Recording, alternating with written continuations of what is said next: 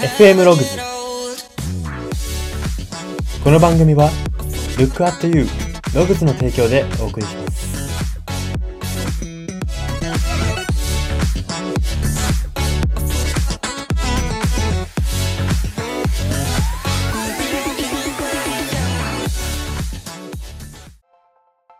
どうも。ボールペンのヘビーユーザーなのでいつかすごくいいボールペン欲しいなと思うこともあるんですけれども、結局、ヘビーユーザーだから安いものの方がいいんじゃないかと思ってしまい、毎回買わない人材エージェント Y です。この番組は、生きる自己啓発書と呼ばれる Y があなたの人生観、キャリア観にさやかな変化を日々与えていこうという番組です。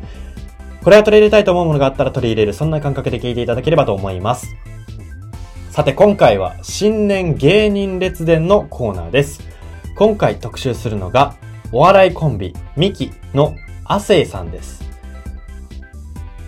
この亜生さん簡単に説明させていただきますと、えー、最近、最近というか、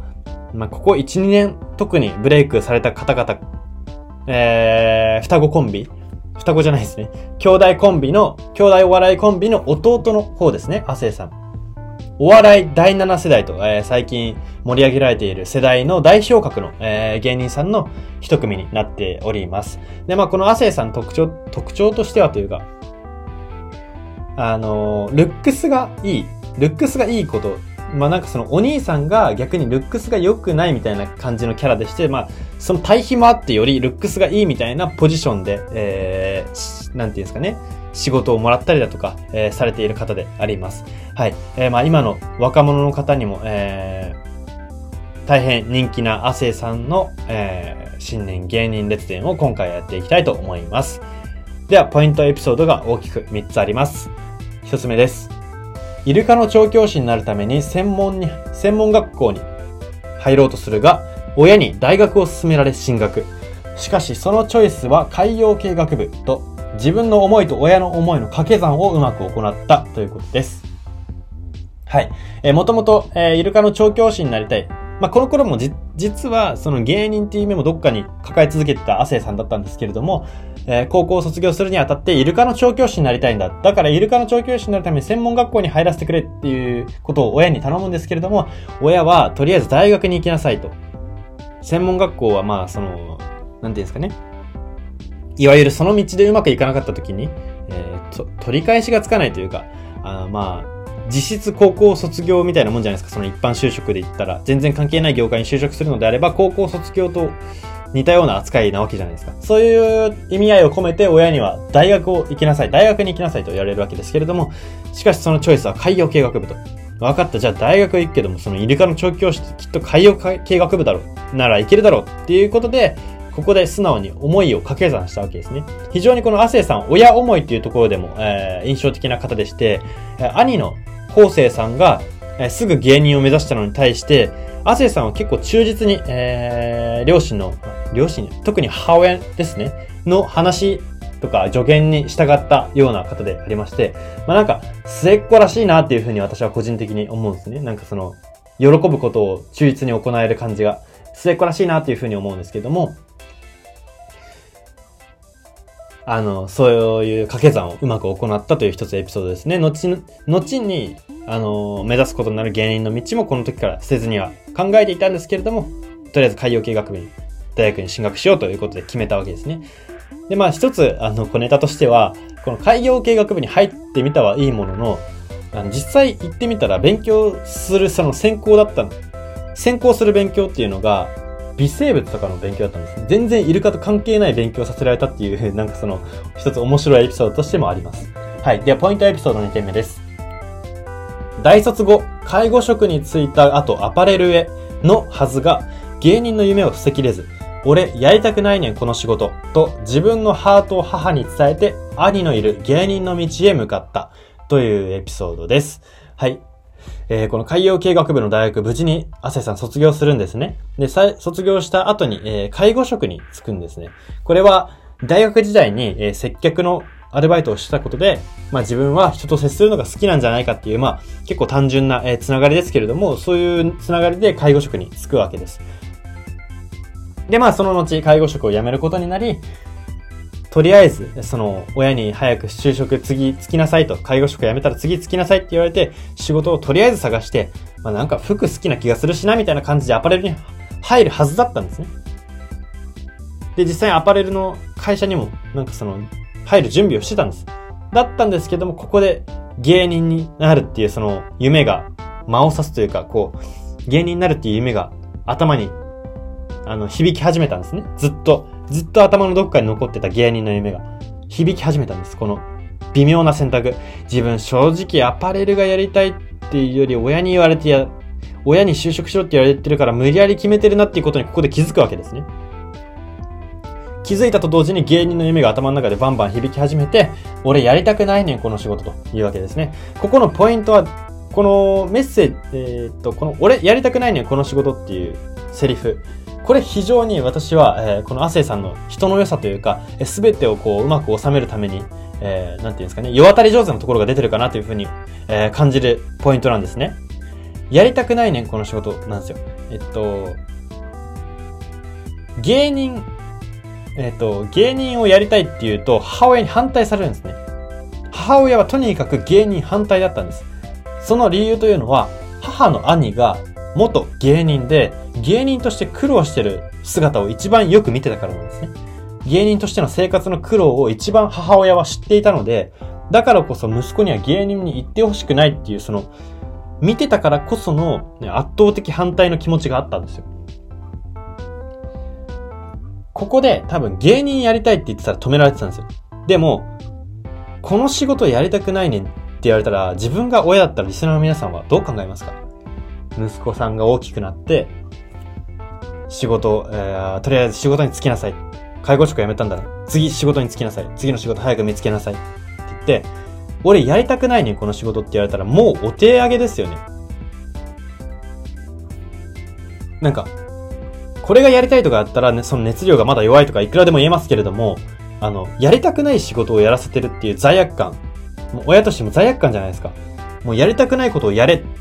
やりたくないことやれやれって言ってる自分。ここに、あの、まあ、親に罪悪感を植え付けたっていうとちょっと言い方が悪いですけれども、あここは非常にうまいなっていうふうに思ったんですね。自分の芸人の夢が通るための的確なセリフであるというふうに言えます。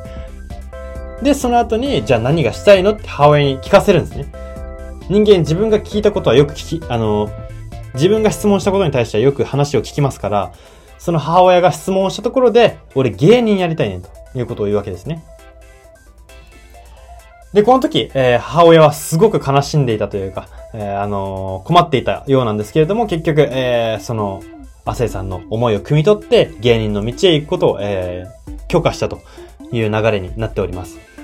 で、まあ、小ネタとしては、えその、兄と組みたかったと。もはや兄としか組みたくなかったっていう意識があったのも、この亜生さんのなんか、ま、人柄というか、えー、キャラクターがよく現れてるポイントかなというふうに思います。はい。では、最後のエピソード3点目です。会社員経験を活かした共感ネタの作成や、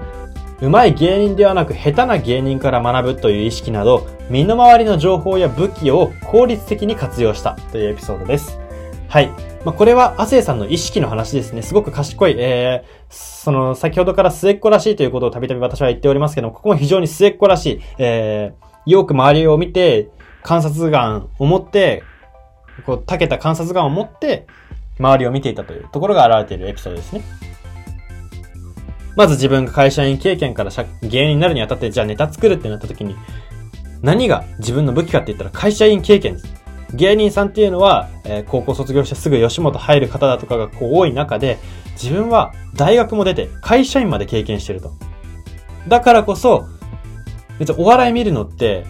お笑い芸人だ、じゃないじゃないですか。そのメイン、メイン顧客は普通に働いてる人じゃないですか。だからそこに共感を得るのって、やっぱ経験者が強いんですよね。そういうことに気づいて、いち早く気づいて、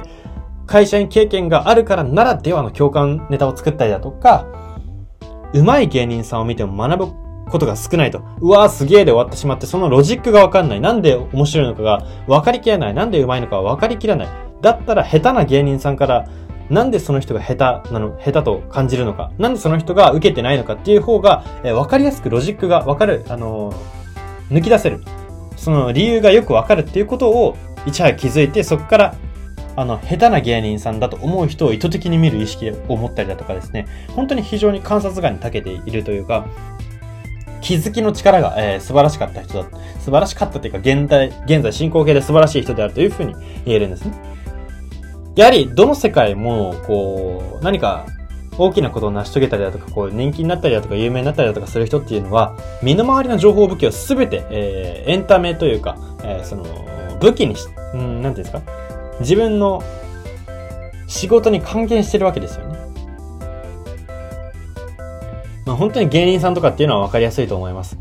例えば、まあ自分のプライベートで、じゃあ女性に振られましたっていうことも全部ネタにして、まあネタにする、さらに言うならばお金にしてるわけですよね。振られたっていう悲しみを。悲しみをお金に変える。ですし、もちろん楽しかったエピソード、えー、身の回りで笑ったエピソード全部お金に変えてるわけですよね。わかりやすく言うとお金に変えてるわけです。こういうように、これは別に芸人さんに限ったことではないんですね。どんな仕事をしてる人でも、例えば、まあ、接客されてる方だったら、まあ、自分の別に振られたとかそういうなんか、なんていうんですかね、自分が言いたくないことは別に芸人さんみたいにそこまで、あのー、なんていうんですかね、身を削って言う必要はないと思いますけれども、まあ自分のプライベートであったこととかで言える範囲で、まあ、お客さんと接客のね、あの、接客のコミュニケーション、アイスブレイクとして喋、えー、ることもいいと思いますし、まあ、自分の身の回りにある情報とか人とか、こういうものを何か自分の仕事に活かせないかって思うと、え、仕事もうまくいきますし、結果的に仕事が楽しくなってくるのではないかなというふうに思います。はい。では、そんな感じでエピソードは以上で、最後に、亜生さんの言葉を一つ紹介します。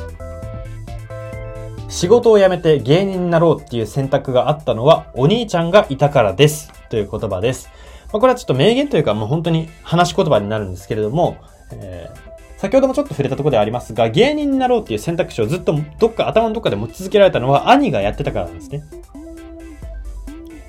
これは決して、兄がやってるから自分もやって許されるだろうとか、そういう、あの、なんて言うんですかね、そういう意味合いではなくて、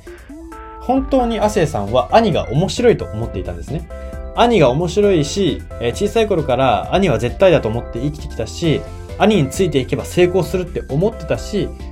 兄と組めないんだったら、自分はむしろ芸人をやらないとまで思ってたわけですね。そう、あの、彼も実際に語っているわけで、この兄を信じる力、えー、もっと言うと、大切な人を信じる力、大切だと思う物事を、まあ、ある種意図的盲目性を持って信じる力、こういうことが、えー、人よりも長けていた方なのだというふうに読み取ることができます。まあ、これもまた芸人さん以外、芸人さんに限った話ではないと思います。えー、意図的な盲目性を持って意図的に意図的に間合を見ないというか、自分の信じるものに忠実になる。えー、信じている人、信じている人に忠実に、あの、寄り添う。その意識っていうのは非常に重要だと思いますし、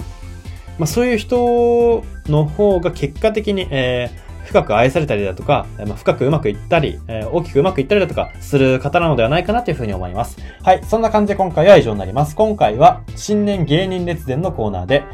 お笑いコンビ、ミキの亜生さんを特集しました。FM ログズ今回の放送は以上になります。いかがだったでしょうか？はい。えー、まあ最近、うん、テレビや、えー、こうメディアでも、えー、話題になっているお笑い第7世代という、えー、世代の方々、えー、まあその中でもミキさんは、ミキというコンビはよく、えー、皆さんもお見かけするコンビなのではないかなというふうに思います。はい。えー、まあ彼ら、彼らはですね、結構漫才にこだわっている、えー、コンビでもありましてですね、非常に、えー、その腕も確かなものなので、ぜひ、えー、皆さんも余裕ある時に、うん、YouTube なんかで、えお笑いを見ていただければいいのではないかなというふうに思います。はい、そんな感じで今回は以上になります。ここまでのお相手は、Y でした。